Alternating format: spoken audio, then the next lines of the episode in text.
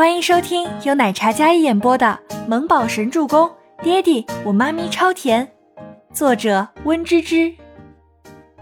第一百四十七集。全喜初有些意外的看着他，看得有些呆。这男人怎么说呢？长得还真是好看。跟周伯言那种高岭之花不同的是，眉若星河的眉宇间更加温润温和。那一张脸，棱角分明般的英俊，笔挺的身躯散发着一种金贵。区别于普通凡人的区别，他似乎与生俱来的高高在上。那张俊脸原本清冷温润，可此时全喜出去望着他，有些不一样起来，逐渐多了一分比拟天下的清贵无双的气场。特别是说话的时候，这位先生是？我是这位全小姐的律师，我叫赫连青雨。赫连青雨站定在办公桌前，跟审问他的警官礼貌握手。律师？他什么时候请了这么厉害的律师？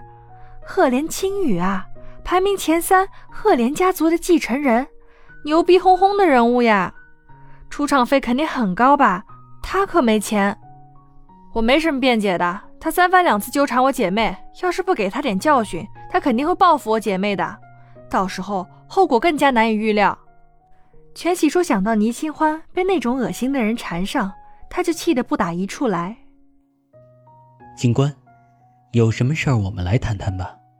全小姐，手没事吧？赫连青雨温润的眼眸看着全喜初有血迹的手上，没事儿。全喜初摇摇头。好。赫连青雨落座全喜初的身边，确定他没事儿，便开始替他争取保释机会。全喜初安静的坐在边上听，但眼神一直看着身边这个侃侃而谈的男子。他语速平缓，但言语让人信服，专业的法律知识，还有沉稳自若的气场。约莫半小时吧，全喜初原本要被拘留的。但是被保释了，缘由，等安云贤罪名成立，如果需要全喜初负责医药费，他会全权负责。认错态度良好，准予保释。赫连青羽缴纳了保释金之后，将坐在那里向等人领走的小宠物领了出来。你刚才说我要替安云贤负责所有的医药费，我不找他赔钱算账就不错了，还问我要钱。一走出来。全喜初就不像刚才的乖巧了，立马张牙舞爪起来，像极了一只被惹怒的小狮子。放心，伯言不会让他无罪的。这件事儿，你们两姐妹都不会受到伤害。赫连青雨将刚才去洗手间湿过的手帕递给全喜初，擦擦吧。月色下，赫连青雨那绝美无双的容颜，满是耐心，还有温柔。那个，今天谢谢你啊，我保释金多少呀？可不可以分期付款呀？全喜初看了一眼那递过来的手帕，某名牌限量版，好几万一条，给给他擦血吗？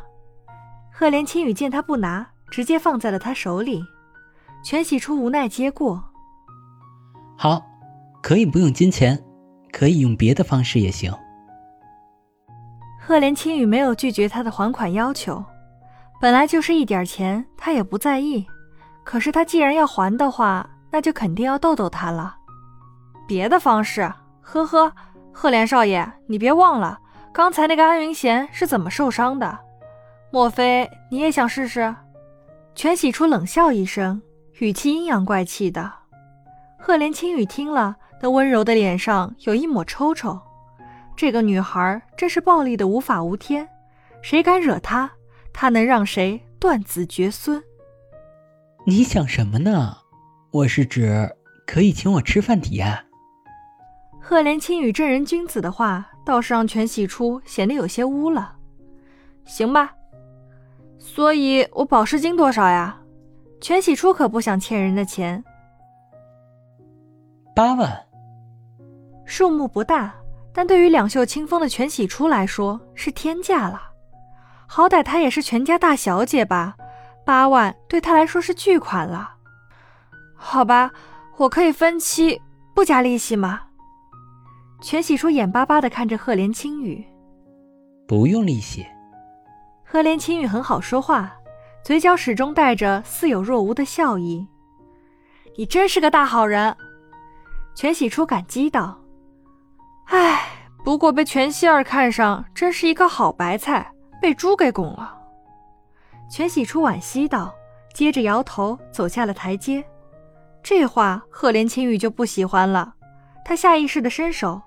向来绅士的男人竟然上前将女孩的脑袋给摁住了。我是小白菜。哎，干嘛摁我头啊？长不高我就怪你。全喜初挣扎的去拍他的手，但赫连青雨就是不放开。赫连青雨走下来，平地上两人并肩走着，赫连青羽比他高一个头，两人的影子被拉得长长的。喂，你放手啊！不放。我们怎么说也是进过警局的革命友谊了。赫连青羽语气轻松。对了，你怎么来了？全喜初觉得意外，想必是周伯言让他来的，不过还是很意外。你是律师？嗯。哇，这么厉害啊！全喜初觉得有些佩服。我送你回去，你回哪里？全喜初说着报了地址，两人走到停车场，赫连青雨松开了手，然后顺便拍了拍他的头顶。以后做事儿不要那么冲动，当着警察面前公然行凶，你还真是厉害。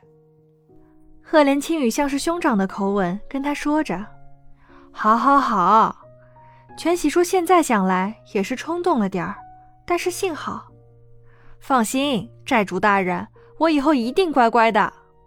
全喜初点头，然后立马钻进后座，但发现后座上有东西不能坐，然后没办法，只好坐进了副驾驶。对于安云贤的事情，全网大概明白了什么。别墅里，尼木舟没睡，但是看到被公主抱抱回来的妈咪，妈咪，你怎么了？尼木舟几乎是风一样的速度冲到周伯言身边，像一个小尾巴一样跟着。倪清欢的痛感稍微好了些，去医院检查，医生也说没有什么大碍，就是皮外伤重。妈咪没事儿，没事。下次还这么冲动，你看我怎么收拾你。周伯言想到刚才的一幕，别提有多揪心，所以语气都严肃了一些。